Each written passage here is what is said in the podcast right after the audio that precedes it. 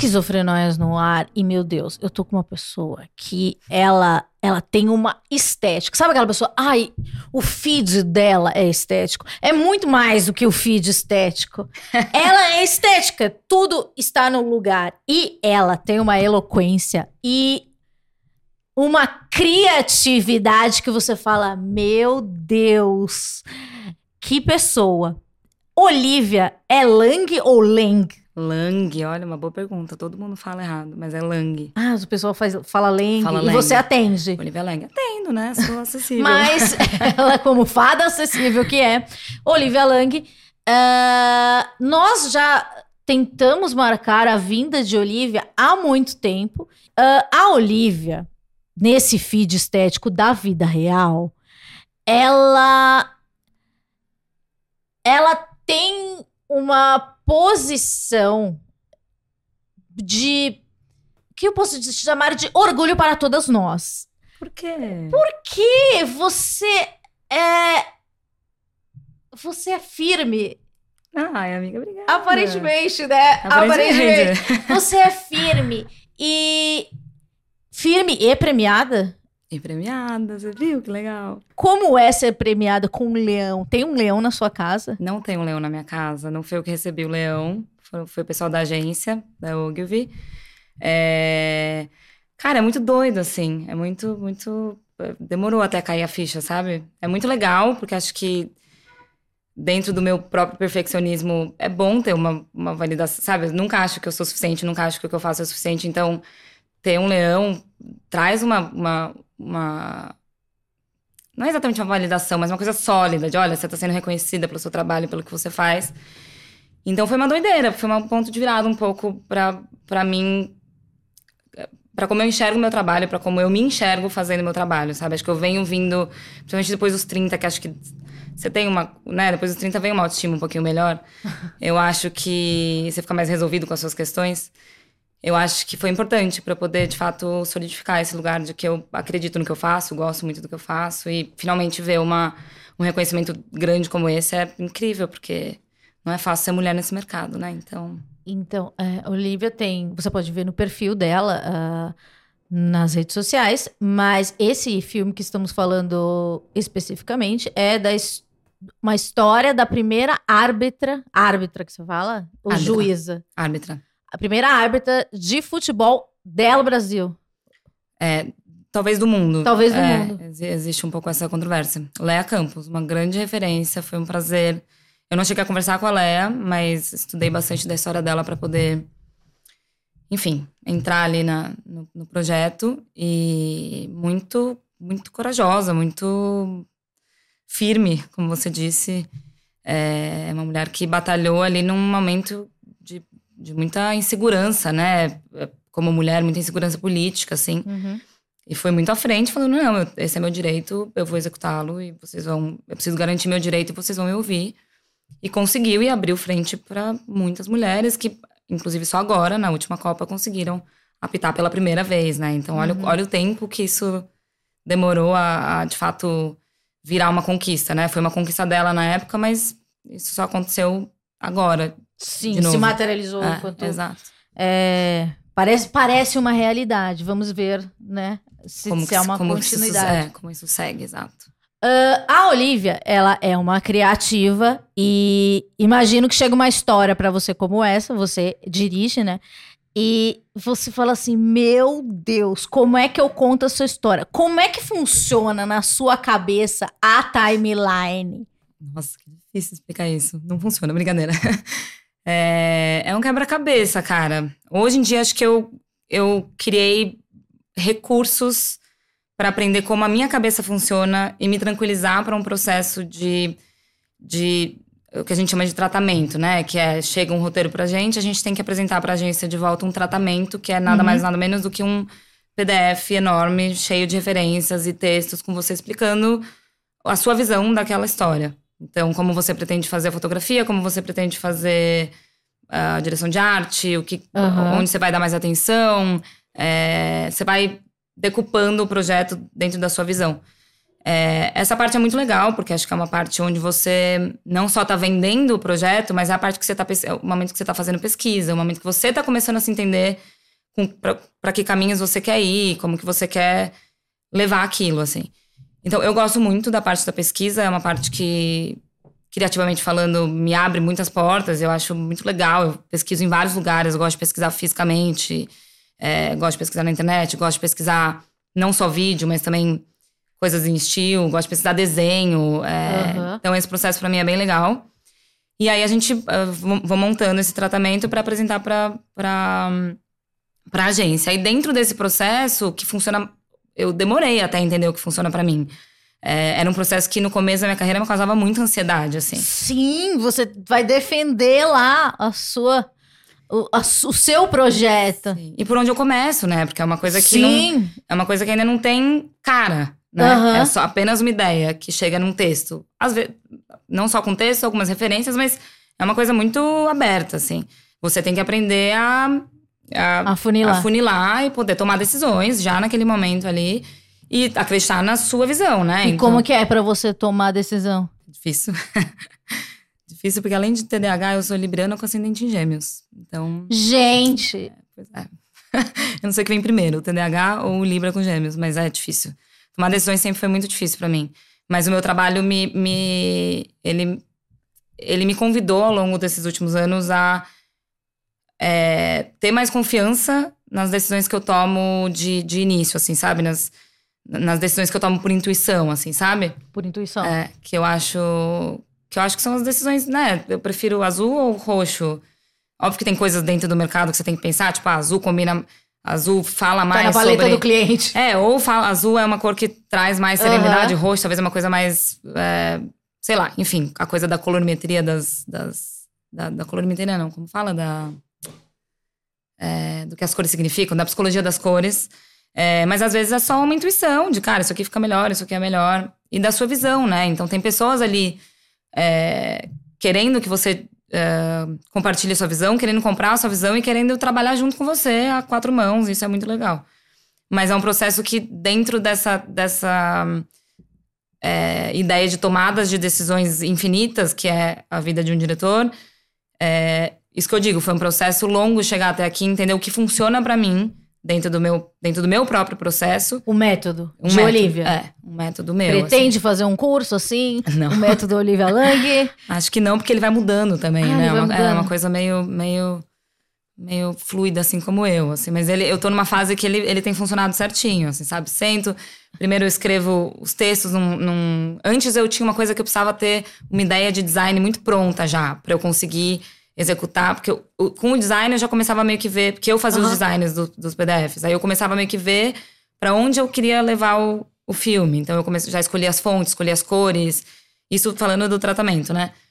Hoje em dia, o design, hoje em dia quem não faz mais, não, hoje em dia quem faz mais não sou eu, então eu tive que desapegar disso, que foi ótimo, porque agora eu começo Mas você pelo texto. fácil?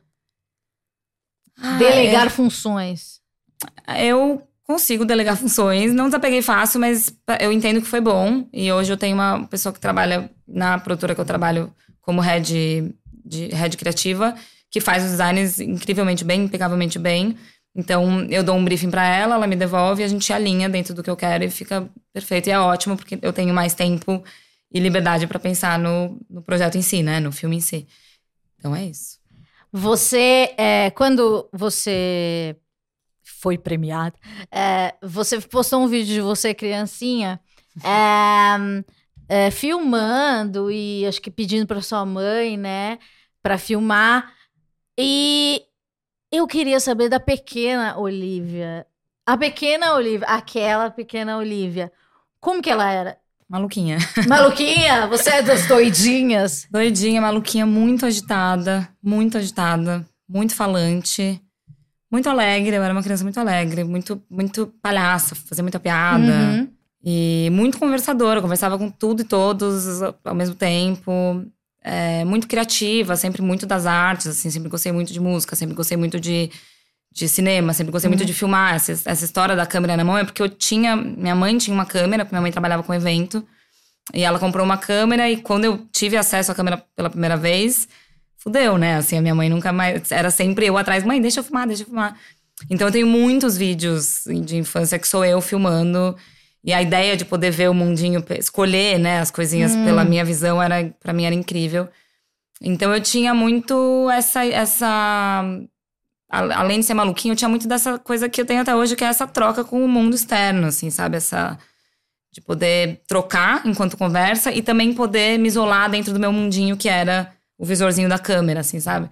Eu sempre tive muito esse lugar dual, assim, de ser sou muito extrovertida, mas que precisa de muito tempo sozinha, tempo de introspecção também, assim. Da, aquela coisa que se fala muito, bateria social. Como, como é a sua bateria social? Olha, depois da pandemia ela mudou bastante. Eu acho que eu tenho. Tenho.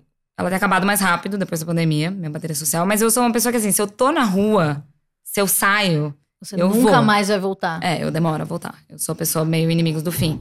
Ai, meu Ai, Deus. só um segundo. É, eu sou. Peraí, não fazer barulho. Eu sou meio inimigos do fim.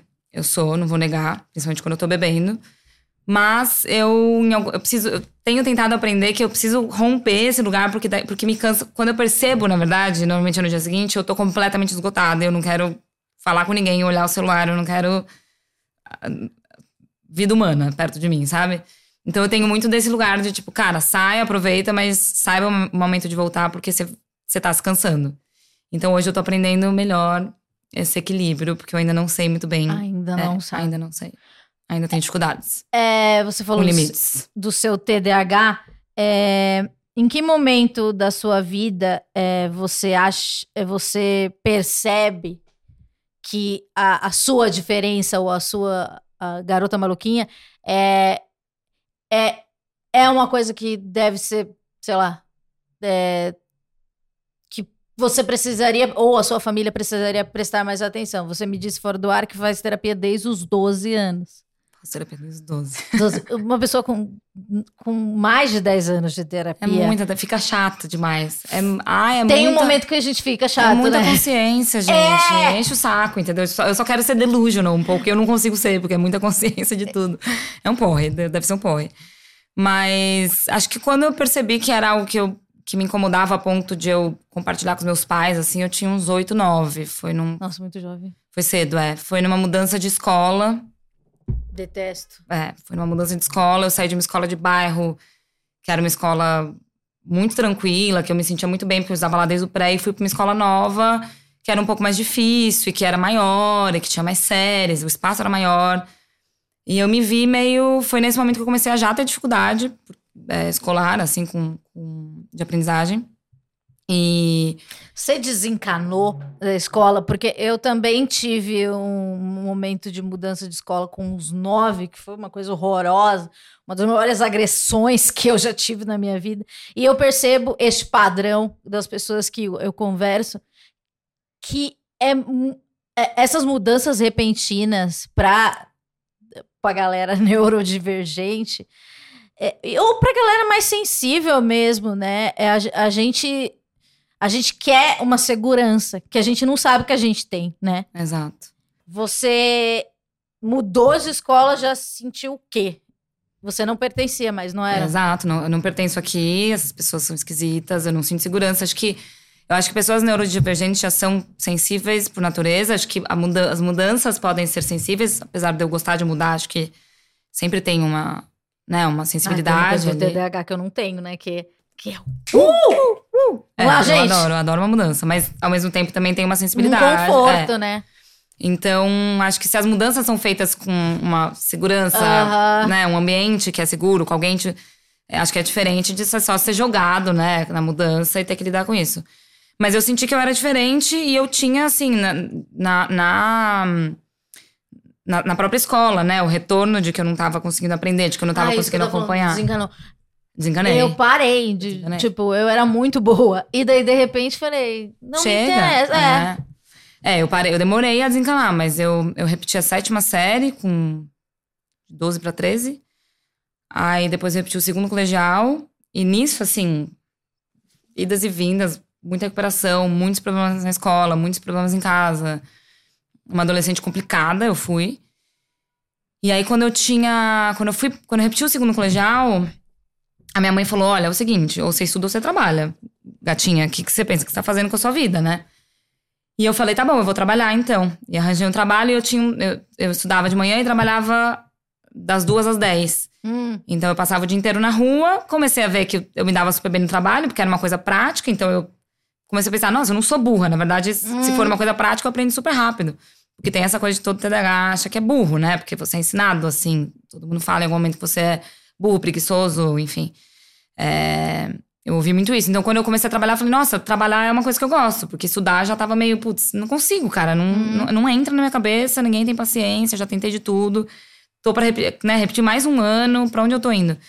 E aí eu voltei pra essa escola de bairro que eu saí, eu voltei pra ela, porque como eu tava trabalhando, eu falei, mãe, eu vou voltar pra uma escola mais fácil, porque eu não vou, não vou dar conta de trabalhar e estar numa escola difícil. E aí voltei pra essa escola de bairro que era mais fácil e fiquei trabalhando e estudando. Aí quando chegou no terceiro colegial, eu falei pra minha mãe, mãe, acho que eu quero terminar no supletivo. Quê? Pelo amor de Deus, isso aqui, você não vai nem terminar o colégio. Eu falei, vou, no supletivo. Porque cansei, acabou, Sim, chega, não Dá funciona. pra fazer em seis meses. É, eu fiz em quatro. Chega, não funciona pra isso, sabe? Não, não rola. Aí a minha irmã, que é super, foi super CDF na escola, nunca pegou uma recuperação, foi a minha irmã que ajudou a convencer minha mãe, dizendo: mãe, tá tudo bem, a Olivia é diferente. Tipo, ela funciona pra outras coisas, ela, ela gosta de trabalhar, ela não gosta de estudar, tá tudo bem, deixa ela. E aí a minha, minha irmã convenceu minha mãe. E aí eu terminei no supletivo à distância. Ah, é aqueles que eram um- uma revistinha? É, Você ia lá, mas aí você pegava os, os cadernos, as apostilas, estudava em casa e voltava lá só pra fazer a prova. Não tinha aula, entendeu? Entendi. fazia as- as aí eu terminei em quatro meses, o terceiro colegial. Arrasou. Foi ótimo, mas sabe, me livrei de uma, de uma, de uma questão, assim, que era uma questão, né? Porque você vai ficando atrasado, né? Sim. Esse é o E problema. você se compara, e você vê que tá todo mundo indo pra um lugar. Você se comparava muito? Me comparo muito até hoje. Mas, minha filha, você tem um leão. A gente tem que se comparar com você. A gente não, porque eu não sou diretor. Mas. Não, me comparo muito até hoje. É um dos grandes problemas do TDAH, né? Eu acho, o perfeccionismo, assim, essa coisa de. Esse nunca perfeccionismo, tá ele te aprisiona um pouco? Tipo, você. Porque o TDAH tem aquela. O hiperfoco, que é um negócio aprisionador. Ou, ou é pra você o hiperfoco é uma coisa que. Ah, acho, imagino que, que te ajude muito no trabalho, né? Porque você fala, daqui, ó. É, a menina vai na- no Centro Cultural Vergueiro, pega os livros, tira xerox. É, o, o, o hiperfoco, na verdade, não, não me sinto. é, na verdade, o hiperfoco é um. É um momento que eu não me sinto aprisionada.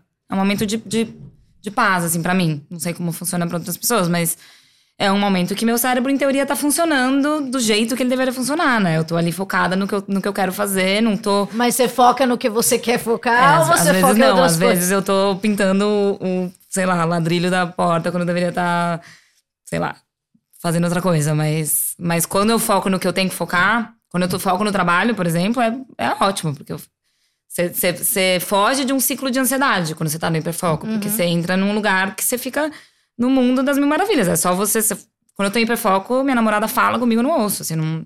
Tipo, eu não, é, tô completamente ali, sabe? Então, como isso é raro, porque meu cérebro, na verdade, tá quase o tempo todo no contrário do hiperfoco, que é focado em tudo à minha volta, é gostoso, porque é a hora que eu relaxo, né? É a hora que eu tô conseguindo sair do, do, do resto do mundo e ficar num foquinho meu ali. É bem gostosinho. É bem É gostoso. bem gostosinho. É, hiperfoco. e no seu trabalho você precisa muito de, de, de foco. E quando vem alguma coisa que não te interessa, que nem a vida, né? Biologia, ninguém se interessa por isso, eu acho. É, digamos, na vida escolar. Eu não gostava dessa aula, né? Então eu ficava fazendo outras coisas, pensando em outras coisas, às vezes levantando e, e, e correndo ou falando demais. Você era É. faladeira, 100%, era. 100%. tinham que separar você. Cara, eu tava sempre na primeira fila, na frente da, cadeira, da, da mesa do professor. Sempre. Falando. Eu nunca passei, acho que da terceira fila pra trás, nunca. Não sei o que é sentar no fundão, não sei. Eu tava sempre ou de castigo, ou na diretoria, ou tomando advertência, ou na frente ali, ou brigando com alguém, com o professor, ou autoridade. O TDAH tem questões com autoridade, né? Briguei muito na escola com o professor, era muito briguentinha. Ou falando, conversando com alguém, puxando assunto, É, caçando você assunto. para, a sua amiga tem que ficar num lado e a outra. Exatamente, Aquela separa. sensação humilhante. Humilhante. E Você disse que sempre foi criativa, etc. Em que momento você decide trabalhar com a criatividade ao invés do trabalho prático que você teve na época do supletivo? Na época do supletivo. Então, na época do supletivo eu tinha um trabalho que era prático, mas já era dentro de um lugar criativo, que era numa produtora de, de música. Hum. E numa escola de, de música. Então já tinha uma coisa, né? Eu trabalhava com a parte administrativa ali, eu era tipo secretária barra vendas, mas. Mas já tinha, eu já, eu já tinha um lado criativo de poder participar das aulas, aprendi a tocar, nessa época me ensinaram a, a discotecar e tal. Então já tinha um lado criativo.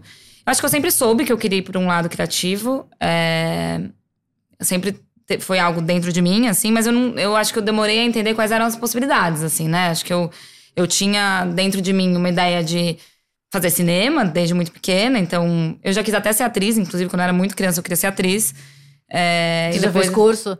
Eu fui uma atriz mirim, eu fiz algumas coisas, eu fiz um primeiro comercial da Oi.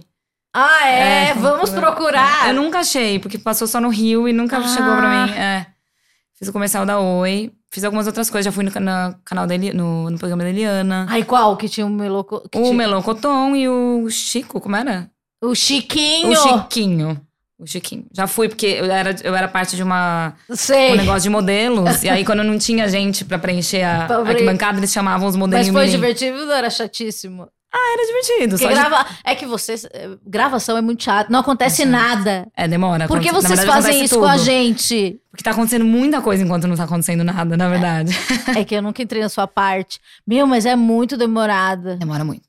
Demora muito. Pra filmar uma 30 segundos é uma diária, né? Assim, talvez mais. Mas é muito demorado. Muito demorado. E muitas coisas pra filmar um, uma cena que vai entrar um segundo, dois segundos. Uhum. É muito doido, né? Porque você cria um negócio. É muito megalomaníaco, né? Pra ficar Sim. uma coisinha pequena. Mas aí a minha, a minha grande descoberta foi quando aos. Logo depois que eu terminei o supletivo, eu fui fazer um curso de cinema. Uma amiga minha que ia fazer um curso falou: Ah, a gente tinha essa coisa em comum. E ela falou: Ah, vai, vou fazer um curso, você quer fazer comigo? E era um curso que era meio hum, filmmaking. Ele pa, pa, é, começava na produção e terminava na edição, passava por todos os uhum. processos. E eu falei, ah, minha mãe falou, você vai fazer. É, você tem que fazer faculdade, você tem que fazer faculdade. Eu falando, mãe, talvez eu não faça faculdade, você não entendeu ainda que eu não sirvo para estudar? Não que você tem que fazer faculdade, você tem que fazer faculdade, você nem terminou o colégio de direito, você tem que fazer faculdade. Eu falei, tá bom, então antes de eu fazer faculdade, pra eu decidir o que eu quero, eu vou fazer esse curso aqui. Eu era muito agilizada, assim. E aí eu fui fazer esse curso, foi um curso super intensivo de dois meses. Falei, tá, é isso que eu quero fazer, é, é isso que eu gosto de fazer. E aí eu fiquei entre a direção e a fotografia, que sempre foi uma coisa muito. que eu amo muito fazer também, né? Cinema, direção de fotografia. E aí eu. Só que daí eu, aí eu fui convencida por umas pessoas lá que não valia a pena fazer faculdade de cinema. Então fui fazer faculdade de design. Porque eu falei, ah, uhum. eu também gosto de design, então pode ser que seja uma coisa complementar. Só que daí eu fui trabalhar já numa pós-produtora com edição. E aí eu trabalhava com audiovisual, mas fazia faculdade de design. Mas aí não durou muito, né? Eu fiquei um ano e meio na faculdade, falei, gente, realmente não sirvo para isso. Beijo, tchau. E aí tranquei Você Você não serve para estudar. Eu não sirvo para estudar. Não, eu sirvo para estudar, mas por conta Sim, porque o método é uma coisa muito. O método. É, o, o, a, a pedagogia, nem sei qual, qual é o termo. Mas o jeito que é ensinado. As pessoas. É, começa na escola, né? Se todo mundo tem que usar uniforme. Como se todas as pessoas fossem iguais. Não, as pessoas não são iguais. Vai ter um menino que corre, o outro que, que gosta mais de esporte, o outro que não gosta de nada. Uhum. E, e parece que eles não. Eles, eles inventaram um padrão, né? De, de sei lá, daquelas 20 pessoas na classe. É, você tem que, é, sei lá, uma média 10 vão seguir e tem uma outra média, é, os outros 10 que não vão conseguir. E isso gera uma frustração gigantesca. Gigantesca. Eu tenho muita muita pena de todo mundo que passou por qualquer pena não, mas compaixão, né? Porque eu fui essa criança e é, é muito solitário, assim, você se sente Sim. muito muito diferente, tipo, e que que, né, na, na, cabeça de uma criança é o que que eu preciso fazer para conseguir me adequar e me enquadrar para parar de Você já tentou imitar Alguém... Nossa, eu tentar imitar não, não, não tentei imitar, mas eu, eu, eu tentava muitos tipos de, de técnicas de estudar. Então, toda semana eu tentava uma coisa nova, assim, para ver se ia, sabe? Uhum. E aí eu percebi que não ia. E aí, quando eu fiquei mais velha, eu entendi que, por exemplo, cursos focados e rápidos, cursos intensivos de uma só coisa, eu sou, eu vou muito bem. Ou coisas que eu entro em hiperfoco, por exemplo, ah, quero aprender sobre corpos verdes. Se eu entrar em hiperfoco sobre corpos verdes, eu vou é, pesquisar. Tem uma coisa autodidata, né, do hiperfoco. Sim. Eu vou aprender tudo em cinco dias e vou ficar. Vou entender muito sobre corpos verdes. Então, quando eu entendi que eu podia ou aprender sozinha, ou ir para cursos mais focados que tinha um caminho para eu estudar de um jeito que fizesse mais sentido para mim, fosse mais prazeroso e mais eficaz, foi um, um grande achado, porque de fato a pedagogia, salinha, professor lá na frente, todo mundo quieto, você não fala nada, tem que copiar, isso não entra na minha cabeça, assim, não, não tem como. Mas daí, beleza, você desencanou da faculdade, e tudo bem pra sua mãe? Cara, não, ela ficou, mas eu já trabalhava, né? Já, e ela ficou bem frustrada. E aí eu, na verdade, eu desencanei da faculdade para aí sair desse trabalho, fiquei frila pra juntar dinheiro pra ir fazer um curso fora do Brasil. E daí eu entrei no hiperfoco de que eu queria fazer aquele curso. E aí comecei a trabalhar pra isso. Já, aí já trabalhava na época com câmera, tipo, já, já, já tinha saído da edição, eu tava fazendo já. Ah, a gente tem outra amiga em comum, a Paty Colombo. Um Paty beijo, Colombo, um Paty Colombo. Paty Colombo. Paty Colombo, que também é, trabalha com publicidade, né? E, enfim, aí eu saí, aí eu fui estudar fora, e aí quando eu voltei, já, já meio que fui, fui indo, fui indo e nunca mais parei, sabe? Eu sempre trabalhei, né? Sempre, sempre muito no trabalho. Assim, o trabalho sempre foi muito um, um guia pra mim de, de vida, assim, querendo ou não. Porque já que eu não conseguia estudar, e já que eu precisava ser independente, o trabalho virou um. um E o TDAH lugar, no assim. trabalho? Pode ser bem complexo. É, hoje, acho que eu fiz as pazes com o meu TDAH no trabalho. recen- não recentemente, assim, mas acho que também é um processo.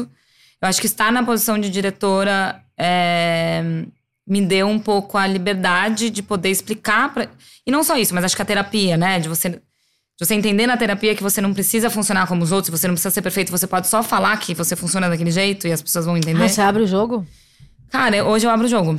Eu vivi muitos anos da minha vida sem falar que eu tinha TDAH, sem lidar com isso publicamente, sem falar sobre isso no trabalho.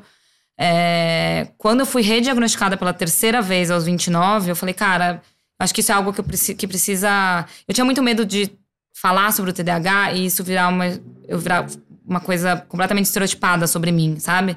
É, tive muito medo ao longo da vida disso, assim. Então eu não falava pra ninguém, só as pessoas mais próximas sabiam, não era algo que eu saía falando, algo que eu explicava a minha vida por conta do TDAH. Quando eu percebi que muitos dos meus sofrimentos eram na tentativa de me adequar pra ser mais neurotípica ou mais, e que, que podia, talvez o processo podia ser mais leve só se eu falasse pras pessoas que, olha, isso aqui eu não consigo me adequar porque meu, meu cérebro não funciona assim. Aham. Eu entendi que podia ser mais fácil e eu fiz um teste. Então, na, na produtora que eu trabalhava antigamente, eu fui começando a falar, tipo, olha, gente, não sei se vocês sabem, mas eu tenho TDAH. Isso aqui não funciona direito pra mim, eu prefiro fazer esse processo desse jeito. Nesse momento eu prefiro trabalhar sozinha, nesse momento eu prefiro trabalhar em grupo. Nesse momento eu prefiro que, sei lá, não me não vou ficar nessa salinha aqui, não me interrompam por tantas horas, mas depois eu preciso sair, aí eu vou precisar conversar um pouco.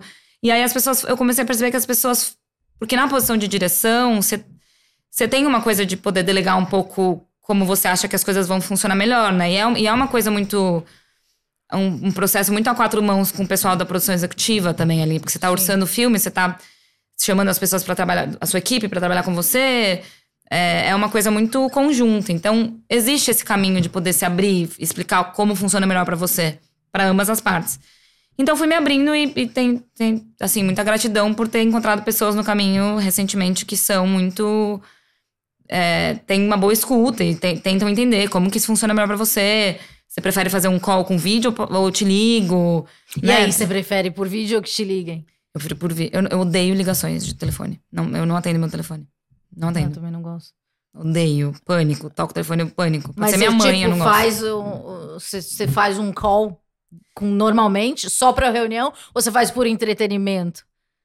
Tipo, Um ah, eu vou, vou ligar pra uma amiga. Cara, tem um amigo, meu melhor amigo, que está na minha casa agora, inclusive, enquanto eu estou aqui. Ele é uma pessoa que eu falo todos os dias por vídeo. Todos os dias. A Helena também, a T incrível, a Maria Helena. Aham. Também é uma amiga que eu falo por vídeo. Ma- Mas, no geral, minha mãe também fala por vídeo. Eu prefiro do que ligação. Doido, né? Porque eu não, não sei o que, que acontece. Mas ligação eu não gosto. O que eu, o que eu percebi também da- das entrevistas é que, tipo, a ligação você não tem a inflexão, você, você tem que fazer um, um, um personagem que deixa você mais pelo menos pra mim, mais inqui... mais não inquieto, mais duro, mais engessado. Então é um estresse. Então por que não? Não, não quero ligação. Não quero. E eu, quando preciso fazer uma ligação, não consigo parar quieta, não consigo sentar. Eu preciso ficar rodando. No call, como eu preciso estar na frente do computador, eu paro quieta, entendeu? Então, ajuda todo mundo, assim. É bom. É melhor. E você roda pra lá e pra cá. Você tem qual que é o seu seu Steam de de, Nossa, de TDAH? Puxar a pelinha da boca, muito. A boca tá sempre machucada. Nossa, eu tenho muitos. Mas eu tô tentando pensar qual. Eu tenho um muito engraçado, que as pessoas, as pessoas mais próximas conhecem e me zoam, que é o meia-meia. Eu tenho uma coisa com a meia, Ah, que- com a minha meia. Que eu preciso ficar tirando ela e colocando. Então, por exemplo, se eu entrar, eu tô de meia agora. Se eu entrar embaixo de uma coberta ou de um. pra ver TV ou embaixo da cama, eu preciso tirar a meia. Eu não consigo ficar com meia embaixo de cobertas. Só que ela tem um processo pra ser tirada. Eu tiro ela até a metade. aham. Aí eu entro num processo que ela vira a meia-meia, que ela tá só na metade do pé. Sim. Aí depois eu tiro ela por inteiro. E aí eu preciso eventualmente colocar ela toda de novo e fazer, ficar fazendo esse processo, entendeu? É, é, é algo que acontece. Durante meu dia eu tô sempre ou de meia, ou meia-meia, ou sem meia. Você vai me ver ao longo do dia com vários tipos de meia. Então é é que você é aquela pessoa que perde a meia. Perco muita meia. A minha, você tira, puxa a minha cama cheia de meias. Meias perdidas. Med- Meias perdidas. que mais eu tenho de de pensar?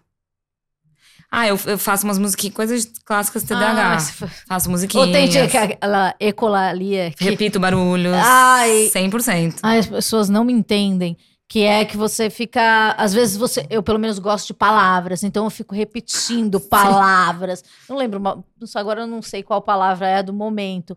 Mas é, eu- teve uma época que eu amava a palavra couve. E eu falava couve, Couve, couve, por couve, nada. Do tempo todo. Para de falar couve. Eu tenho E é um negócio isso. muito pra- prazeroso. Muito. Às vezes eu tenho. eu faço musiquinhas com as palavras, ou às vezes eu. Sei lá, tem um Pros barulhinho. seus gatos. Os meus gatos, sempre, meu, musiquinhas pros meus gatos todos os dias. Musiquinhas. É, repetir palavras muito, repetir sons. Eu- fez, alguém fez algum som, eu fico repetindo. É, e Da- antes eu era muito. Eu não era tão solta em relação a Aham, isso. Era uma, era uma coisa que sim. eu aprendia. Agora eu sou mais, depois desse processo de. um novo processo de aceitação do TDAH, eu tenho menos. Eu sou mais aberta pra, pra ter esses steams publicamente. Esse- não é. tenho tanta vergonha, sabe? É, a gente. Ah, gente, tô cantando, tudo bem. Tudo bem ser esquisita, né? É, é charmoso. É charmoso. É, é difícil isso do, do se aceitar, né? Porque você passa a sua vida se, é, se podando. Eu, por exemplo, tenho dores, porque né, eu coloquei aqui que isso, a pessoa é aqui, né? Uhum. Nesse, nesse quadrante. E, e se- Fica duro, né? E Enrijece se daí, eu sou muito assim. Se eu falo, não, mas não pode, porque as pessoas ficam paradas. Por que, que eu não fico parada? E daí você fica falando com você mesmo. Você tem diálogos com você mesmo. Tem umas cinco Qual vozes. é a voz que fala na sua cabeça? Tem cinco vozes? Não, não, não cinco vozes de cinco personalidades, pelo amor de Deus, gente. Muda o diagnóstico da É, pessoa, né? né? É, não, eu tenho muitas. É a mesma voz. É, a É, minha quando voz. você fala, a sua voz é você? É a minha, a minha voz. Ah, é você, tá. Sou eu. Mas falando muitas coisas ao mesmo tempo, né? São muitos pensamentos ao muitas mesmo tempo. E vias. muitos ra- muitas vias e muito rápido, assim. Eu penso muito rápido. Tipo, muito rápido. Muito mesmo, assim. Até meu reflexo é muito rápido. Então, é tudo muito rápido. Meu raciocínio é muito rápido. Eu penso muito rápido. O que muitas vezes me deixa também numa sensação de. Não inadequação, mas de. Também inadequação, mas de. De não, não fazer parte. Porque muitas vezes parece que eu tô pensando. Tipo, tô vendo coisas que as pessoas ainda não viram, tô. Tá tudo muito. Pra mim é tudo mais rápido. Então, normalmente eu tô. Eu sou mais a mais eufórica do grupo, eu sou a mais ansiosa do grupo, porque eu tô. Quando eu tô em grupo. Hiperestimulada, né? Você tá vendo tudo aqui. e- Hiperestimuladíssima. E você. ah, é, E como é que a Olivia dorme? Eu capoto. Você capota? Cap- eu durmo- Cansada. É, então, porque por ficar muito hiperestimulada, eu Aham. tenho, eu sou uma pessoa muito cansada, eu tenho muito sono, assim. Muito sono. Porque na hora que a chave vira, eu capoto. Mas eu sonho muito. Muito. Então a minha cabeça, tipo, eu não paro de pensar nem dormindo. E eu tenho sonhos muito mirabolantes e malucos, e muito detalhados e longos. Eu sonho uns filmes, assim, escola, eu, eu sonhei on, on, essa noite que com escola. eu tinha repetido o terceiro Oh, ano. meu bem, olha lá. Essas Eu coisas. sempre volto uma é escola, né? volta. Meu sonho. E, e seus sonhos são roteirizados. Cara, Ou eles são uma narrativa não linear. não, completamente não linear. Ah, isso é legal. e- e é, Isso é é legal. bem, bem, é bem visual e bem maluco. bem visual? É, bem visual. Super visual. Meus sonhos têm umas câmeras diferentes. Às vezes eu tô. Ah, Juro, foda! Às vezes, é, às vezes é um POV, às vezes é um. é- Eu sempre fico tipo, nossa, é uau. o próprio David Lynch. É uma maluquice. Babei. Até babei. É, é bem maluco. Meus sonhos são bem malucos e bem detalhados. Eu acho bem legais. Eu, eu gosto de sonhar. Só que eu acho que eu também não descanso, porque dizem que você sonha quando você tá no- em sono, É, um sono mais leve, sono mais leve. superficial. É, e eu sonho muito. Então eu acho que. eu- e meu sono é muito leve. E você lembra, pra depois escrever um roteiro maravilhoso que você. Cara, eu mesmo- nunca escrevo. Tipo, eu já tive fases que eu, que eu lembrava e escrevia. Eu tô numa fase que eu só lembro, dou risada e depois esqueço e não, não tenho. Mas de alguma forma fica, né? Tipo, Ah, é, daí fica, você fica. vira uma referência Vira- que, é que tá, tá ali, lá, exato. e daí você vai exato. usar. Em algum momento ela vai aparecer, É. exato. Mas eu tenho vontade de começar a escrever mais meus sonhos e dar um pouco de vida a eles, porque é uma coisa muito. Eles são muito lúdicos e muito fantásticos, assim. E eu não sou uma pessoa que faz trabalhos muito. Meus trabalhos são muito. Tipo, as narrativas são muito reais, né? Aham. Então seria legal ir pra um lugar mais dos meus sonhos, que é umas coisas meio fantásticas, assim, que não é muito o que eu faço. Seria um desafio massa poder, poder realizar meus sonhos. Preciso, preciso fazer esse processo. Mas eu acordo muito fácil. Então, por exemplo, Ah. barulhos, eu acordo, eu tenho um sono muito leve. Então eu acordo várias vezes, eu durmo rápido e volto a dormir rápido, mas acordo muito fácil. Então levantar da cama de manhã é muito difícil pra mim, porque eu sinto que eu não descansei bastante nunca. Parece que eu posso dormir 12 Mesmo? horas. Eu, Sério? É, parece que eu acordo cansada. Sim. Que é isso, muito estímulo, né? Muito estímulo o tempo inteiro.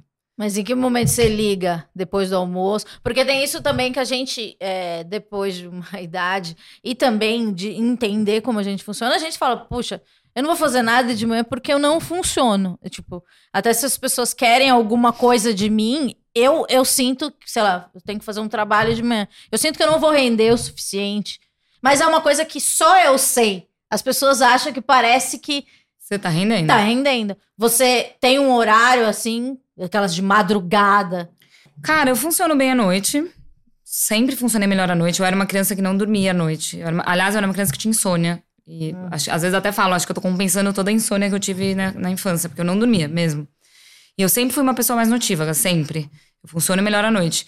Eu não funciono muito bem de manhã, mas se precisar, eu funciono, só que eu preciso de um tempo na hora que eu, depois que eu acordo, pra. Eu demoro até ligar, sabe? Você não fala, "Bom dia!" Não, eu odeio, odeio.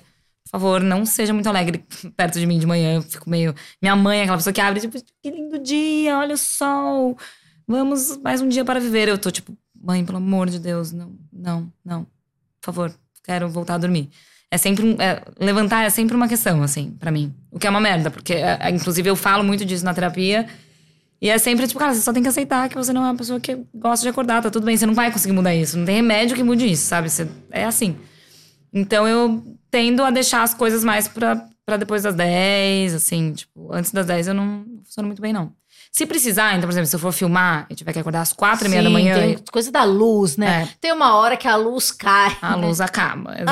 Ai! Então, se eu precisar filmar e tá no set às 6 horas da manhã, eu vou, sou super pontual, acordo, não tem muito óculos problema. escuro. E aí, eventualmente, eu tô funcionando e tô lá, entendeu? Mas o, come o começo pra mim do dia, tipo, os primeiros 10 minutos eu tô, tipo, sofrendo, assim. É, São, os primeiros 10 minutos são muitos pensamentos de eu vou voltar pra cama rapidinho, eu já volto. Eu, vou, eu tenho que Mais me- cinco, mais cinco. É. Aí você tem o poder de, de adormecer rápido. Eu tenho poder de voltar a dormir muito rápido. Às vezes eu nem percebo. E daí você, aquela pergunta clássica: você já conseguiu voltar pro seu sonho? Já, Ai, que rainha! já consegui voltar pro sonho. Ah, isso é Quando eu, quando eu era criança, eu conseguia mais. E quando eu era criança, eu conseguia é, sonhar com o que eu quisesse. Eu conseguia ficar, tipo, antes de dormir, eu ficava, vou sonhar com isso, eu vou sonhar com isso, eu vou sonhar com isso. Ficava mentalizando e sonhava. Era muito doido.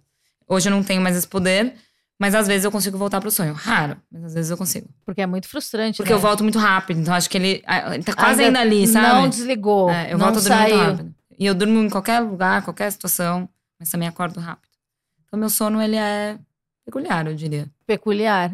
É. É um programa de meninas peculiares. Hoje a gente devia colocar outro nome. Meninas peculiares. Adoro. Mas eu acho que é esse tipo de pensamento e, e esse poder que eu não tenho, que você tem de voltar pro sonho ou sonhar num, em cinco câmeras diferentes, é, várias perspectivas, vários personagens. Você podia tentar, as, é, sei lá, tem vários personagens do seu sonho.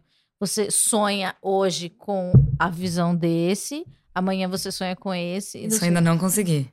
Mas se você mentalizar, Talvez, seria legal. meninas Mas peculiares. acho que eu sou sempre eu no meu sonho. Ah, eu, você é sempre você? acho que eu nunca fui outra pessoa no meu sonho. Você é outra pessoa no seu sonho? Nunca pensei sobre isso. Acho que eu sou sempre eu no meu sonho. Não, porque ou, se você vê um filminho, ou você pode eu, não, mas é porque é, eu, você eu tá tenho aqui, que ouvir. É. É. Não sei se eu sou eu, mas eu tô ali vivendo a vida, mas, Tipo, Mas sei lá, você é a sua mãe. mas às vezes eu me vejo de fora, né? Ah, eu- essa essa parte mais horrível. É ruim, é ruim. Às vezes, mas às vezes dentro do sonho eu mudo a câmera, todo o POV e ve- me vejo em outra câmera. E aí eu sei que sou eu, porque eu tô me vendo de fato. E daí você já edita. Já tá super editado. Já tem uma time, você abre uma timeline. Sim. Qual que é o melhor programa pra editar Pra sonhos. sonhos? Não sei, deve ser o Premiere. É o Premiere. After, não é? Que tem coisas. Eu não O entendo nada. Tem, é, o After tem efeitos, né? É. Talvez. Raiozinho, você sonha com raiozinhos? Ou tipo. Nossa, eu sonho com umas coisas tão malucas. Fala um, por favor. Não sei se vou lembrar de um. Ah, é. Isso é raiva. Isso dá raiva. Tem um engraçado que eu, que eu, contei pra, pra minha irmã logo que eu acordei que você falou da couve, eu lembrei. Mas eu sonhei que a Tainara Ogê, eu tinha, tava, a gente tava num resort e eu tava, tipo, coisa muito. Ela tava saindo do- da piscina com cabelo de couve, assim, tipo, muito lindo. Tipo, e eu olhava pra minha irmã e falava, nossa, olha que cabelo lindo. Aí ela, tipo, começava a trançar o cabelo de couve. Mas é, é- é sempre umas coisas sem pé na cabeça, assim. Isso é, tipo, básico, E sabe? daí você mistura personagens do núcleo. Tipo, alguém da malhação com alguém que você estudou. Com alguém que eu vi no Instagram de dormir. Sempre aparecem umas pessoas que eu vi no Instagram de dormir. Você já sonhou no formato timeline de, de feed? Não, esse não. Já? Já? Já sonhei em formato de MSN. Porra, amo! É. Uma É. tela de MSN o sonho inteiro. Aham. Eu amei. Eu achei, me senti Meio muito boring. sem vida social. Meio, meio robô, né? Meio uma coisa meio inteligência artificial sonhando. Ai, será que eu previ alguma coisa ali? Talvez, uma coisa Às meio- vezes você acha, máquina. você que trabalha com ideia, agora eu vou fazer umas perguntas muito pessoais. Você acha que as- é, você tem uma ideia e às vezes você vê a ideia sendo executada e você pensa, mas essa ideia é minha? Porque, tipo, isso já passou pela minha cabeça. Sim, isso sim. Isso acontece, acho que bastante pra todo mundo que. Ah, é, é comum. É, bastante não, mas já aconteceu. Alguma, alguma vez ou outra, assim. De você vê alguma coisa executada, Mas você fala, gente, mas fala, nossa, eu já pensei nisso, já passou pela minha cabeça. Ah, cara, existe, acho que. Nada se cria, né? Sendo Yeah. bem sincera, é tudo uma cópia de uma cópia de uma cópia. A gente tá, na verdade, isso é uma, uma retroalimentação de, de referências de todo mundo que já estão aqui. Acho que criar algo novo. mas você é muito cult. Você assiste uma Kardashian? Amo Kardashian, sou viciada em Kardashians. Eu não sou tão cult assim como parece. Pare... Nem sei se parece. Não, eu amo o mundo. Eu, eu sou. Você passeia. Tem ascendente em gêmeos, né? Eu passei, mas eu amo Kardashian. Inclusive, sou muito antenada. Qual- Se quiser Qual mudar a o podcast agora Qual a sua Kardashian meninas- favorita? Ai, acho que é a Kim. Ai, sério? Acho que é a Kim ou Qual a Courtney. A Courtney? É. Por quê? Gosto dela. E agora ela é casada com o Travis, né? Mas Eu era é- apaixonada por ele. Eu, eu acho que. Eu, a- É, na, verdade, isso- na verdade, hoje a minha Kardashian preferida é a North. Que acho que ela. North É, maravilhosa. pra mim, ela é um ícone e da a Shai família. Shai? Amo a Ela é Shai Shai. Eu amo todos. Amo todos. A Dream, eu amo todos. Eu amo todos também. Mas eu acho que a Kim é a minha preferida. Você acha ela meio boring, eu acho né? que a, Ela é uma a escolha Kim meio não se chata, né? Ah, ela é libriana, ela é meio, ela é meio Ah. uptight, né? Ela, ela tem isso. Ela é. é... Ela... Poker Você gosta da Chloe porque ela é, Porque ela é de câncer. ela é emocionada. Ela Você vive- é canceriana? Eh, Peixes com ascendente de câncer. Ô, amiga. É. Que dureza. É, tá vendo? Acho que a gente se reconhece com os nossos, né? Porque eu sou libriana, eu entendo a, a, a Kim. Eu tenho essa vibe mais Tá. ar. Eu não sou muito da água, né? Não, mas a Chloe. Eu acho que a Chloe é a única que se apaixonou de verdade, verdade. na vida. Porque a gente se apaixona, a gente se condiciona a paixões também. Mas, e, e sei lá, como que a, a Kylie namora, é, namorou, não sei, com o Travis Scott, a outra namora com o outro que é o melhor em tudo, a outra trabalha namora com. Todas elas são muito estratégicas. Só a Courtney. Ela. Eu, eu, eu sou, sou muito errado, mas eu queria que ela ficasse com o Lamar. Com o Lamar. Porque com o Tristan não dá, né? Tris, Tris, Tristan. Tristan. Mas ele é bem bonito. Ele é lindo, mas poxa, é que agora eu tô com dó dele, que agora ele virou o no- o próximo Scott, né? Ele voltou pra. Ele entrou na família. Ele perdeu a mãe. Ai, a mãe dele agora? já apareceu no episódio. Ele perdeu a mãe e agora o irmão dele, que eu acho. Eu posso falar uma merda, mas eu acho que o irmão dele tem algum tipo de necessidade especial. É, ele, ele ficou com a guarda desse irmão. E a família, a, a Kris Jenner falou: Ah, venha para a nossa família, você está acolhido aqui. Que foi o que aconteceu com o Scott, né? O Scott também perdeu os pais e foi acolhido pela Eu família. amo o Scott. Você ama o Scott? sou não- errada? É, ah, Scott não dá. É, Mas eu, mas eu entendo, ele tem um negocinho meio o seu irmão, o seu primo meio, meio boy lixo que você gosta, ele tem uma coisinha, né? É, eu acho que ele. Ele também é urbano, ele erra. Ele erra, ele erra. Ele erra. Eu mas eu gosto- entendo gostar da Chloe hoje. Eu não gostava dela, mas eu entendo. Ela, ela, ela tem Você paixão, por né? quê? Não sei, eu achava ela menos interessante. Eu gosto. Eu, é, eu gosto da Kylie também. Não, não Eu gosto da nada. Kylie. Eu gosto da Kim e da Kylie. É. E a Kendall, pra mim, é a mais bonita. Com certeza. A mais bonita. Mas tem toda uma coisa que ela é má. Eu não, eu acho, eu não, não, você entra nessa. Que ela é má. É, que. Acho que é só uma vibe. namorados. É, não, É. acho que é só uma vibe escorpiana, né? Ah, Eu acho ela você meio. sabe o- eu, todos acho, eu os- acho ela meio nariz em pé, me- meio. meio Eu acho ela muito parecida com o Bruce e todos os gostos, né? Tipo, carros. E acho bem É. interessante que ela tem um, um, um outro tipo de interesse, um novo viés ali. ela é mais Jenner do que Kardashian, É, né? Digamos assim. isso. Ela é, É. mais Jenner do que Eu acho que Kardashian. assim a gente pode terminar o Meninas Peculiares Esquizofrenóis pra entender o como funciona uma, uma pessoa no espectro autista conversando com uma pessoa com TDAH, porque é um negócio que vai pra cá, volta pra cá e tudo no final, tudo o quê? É horóscopo, é terapia. Terapia. Mas a sensação que eu tenho sempre, principalmente conversando com pessoas que não são neurotípicas, é que eu poderia ficar aqui horas, porque eu sinto que nossos assuntos eles poderiam voltar de onde vieram, porque a gente não acabou nenhum deles. Obrigado. Obrigado, porque isso eu eu E eu sinto falta de. Eu sinto, eu também sinto falta. É quando. Às vezes, beleza, ai, tudo bem, tudo bem. Daí a gente fala de alguma coisa. Sei lá, alguma coisa que a gente. Kardashian. Daí a gente fala, não, mas a, a- eu acho que a Kris Jenner, ela, ela é muito, sei lá o quê. E daí, sei lá, dois meses depois, eu te mando o WhatsApp, ou sei lá, dois dias e falo assim, mas eu acho que a Cris, porque tá no meu, Tá tá, na meu no HD, desktop. seu Sim, desktop. é. E, Tá e- sempre e eu sempre acho que tá no desktop da outra pessoa. E às vezes não tá, e aí você é a pessoa menina peculiar que puxou o assunto no hora- na hora errada, achando e daí você na... tem que contextualizar. E daí já perde todo, todo o brilho da conversa. Por isso que é tão legal conversar com pessoas que não são neurotípicas. É, eu acho que Porque a gente entende o que o HD funciona diferente. é, o seu desktop é. O muito- desktop é aquele desktop Ah, mas também. muito cheio de coisas. Mas eu acho que ele é organizadinho. É organizadinho?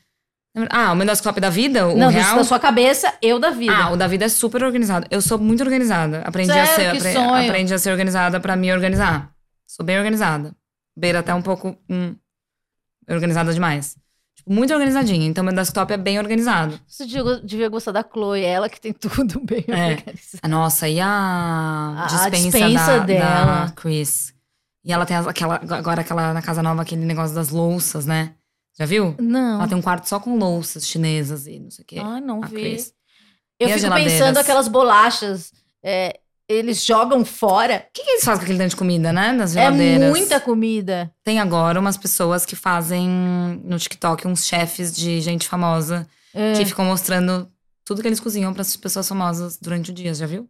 Eu amo esse tipo de conteúdo. Tipo, ah, eu sou um private chef em Nova York de um bilionário. E ele Ah. fica 12 horas na cozinha cozinhando todas as refeições do bilionário. E você fica lá vendo pra onde vão essas comidas todas. Em pratos incríveis Pra onde luxuosos. vão as bolachas da Kris Jenner?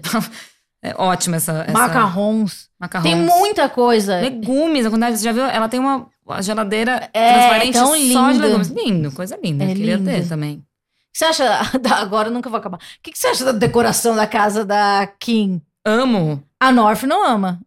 Ela acha branco demais, né? É. Eu gosto. Ah, acho que falta um pouquinho de vida. Mas no geral eu gosto bastante. Sabe o que eu queria? Aquele sofá que todas têm, Aquele sofá que. que é fofinho. Uma vida, é- né? Que não acaba nunca. Sim. Não, a poltrona. Ah, o sofá que é uma vida também. A poltrona que elas Poltrona. têm. Ah, que gira? Não, que é tipo um ursinho. É- Ela é redonda. Eu não sei qual é essa. Eu gosto da mesa de jantar da Kim Kardashian. E do, e do banheiro. O banheiro também é bem legal. Trona. Kim. Alguém já. Olha aqui, ó. Tem, Alguém por- já pesquisou? tem poltrona Kim Kardashian preço. Isso é muito bom. Ah, não é essa. Eu não sei qual é. Tá vendo? Você vai ter que achar e me mandar depois. Eu te mando. E é isso, né? A nossa cabeça ela tem um assunto infinito. Então, o desktop da cabeça. O desktop da cabeça, acho que ele é menos organizado que o desktop. Olha, legal que ela lembra. Isso é tão legal, porque se eu faço uma pergunta e passo um tempo a pessoa Eu não lembro lembra. tudo. Eu lembro to- todos os assuntos que a gente falou. E tenho vontade de retomar todos, porque são todos legais. Todos me animam. É, o desktop da minha cabeça é mais, é mais é aquele desktop mais bagunçado, sabe? Sobrou umas coisas ali que estão sem pasta. Tem uns Aham. prints de, do ano passado. É. É, não dá pra dizer que é organizado, não vou, não vou mentir. É bagunçado. Meninas, o que que era mesmo? Meninas peculiares, Peculiares. meninas com cabeças bagunçadas, verdade ou mito, até quando? Voltamos a qualquer momento. Quero agradecer, Olivia. Muito É, muito obrigada de verdade e agora, obrigada por parecer comigo. Ai, porque é muito difícil. É gostoso, dá um, dá um abracinho, né? É. Eu adoro também. Eu consigo falar da Kardashian e de, de como o sistema educacional do Brasil não pensou na gente. É um cool, entendeu? A coisa de ser cool, de poder falar sobre Exato. essa profundidade, mas também ficar no superficial. É tão gostosinho. Mas espero vo- agora a sua próxima missão, da- até você voltar no Esquizofrenóias, que é você. Como chama quando você apresenta o projeto? Que você falou, tem um- uma palavra. Tratamento. Mas quando é concorrência, quando se apresenta o projeto de fato, é PPM. Quando você fizer um PPM desses sonhos que você tem. Então eu quero ver slides por, slide, os sonhos e as referências, que vai de Maria do Bairro até, sei lá, Thornberries. Lembra do que é Thornberries, da Nickelodeon? Ou tipo, lembra desse? Beavis and Butthead. Também. Então, Desenhos. Ginger Arnold. errei a- aquela, é aquela que tem uma menina com uma sobrancelha. Sim, a Elga. A Mandy. Elga Tem, Patak. tinha Mandy em algum. Mandy? É. Como, Como? que é? Billy Mandy. Eu não lembro de Billy Mandy. É da Nickelodeon. É cartoon? Você é uma pessoa mais Cartoon Network ou mais Nickelodeon? Acho que mais Nickelodeon. Mas Tá. eu gosto muito de Coragem com Covarde. Gostava Ai, é meio triste. É, dava, dava muito medo, né? Mas Dava, eu gostava. eu não Eu, gostava de. Vaca e o Frango. Que Também era um pouco esquisito, porque só mostra Bem as pernas. esquisito. Eu gostava de Dudu Du e Edu. Amava. Eu gostava de. Caóticos. Hora do Recreio? Era no, no Cartoon? Não. Hora do Recreio, Cartoon. Hora do recreio, eu não sei qual que é esse. Adoro esse. É. Era na e escola. outra, outra pergunta definitiva pra saber sobre as pessoas. Você é mais Nintendo ou Sega? Nin- Ai, putz. É que o Sega tinha o Jogos de Verão, né? Você lembra desse jogo? Eu só lembro Sega, pra mim é só Sonic. O Sega tinha o, tinha o Sonic e tinha os Jogos de Verão que dava pra andar de, de patins na Califórnia. Então eu, te- eu tenho muito apego com esse Ela jogo. é bem Tony Hawk. É, eu tinha, eu tinha apego com esse jogo. Mas o Nintendo tinha o Mario, né? E, e o Mario Kart, todo, todo Mario. Mario Kart.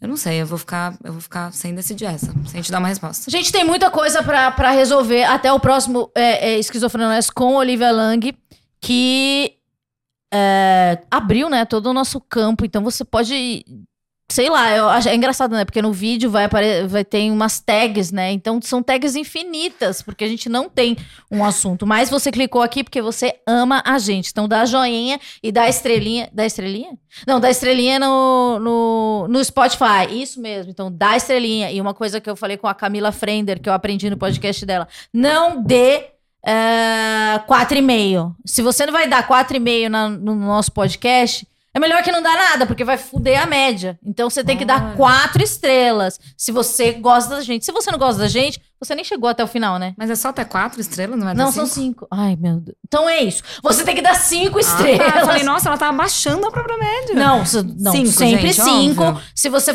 quiser dar quatro e meio, vai num podcast aí, qualquer um que tá aparecendo aí embaixo, e dá pra fuder a média deles. Fazendo uma guerra.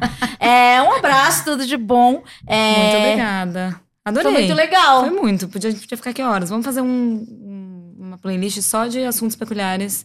Meninas peculiares, peculiares. e sem filtro. Pra gente Sem poder falar filtro. para sempre. Pra sempre. Um beijo. Um beijo.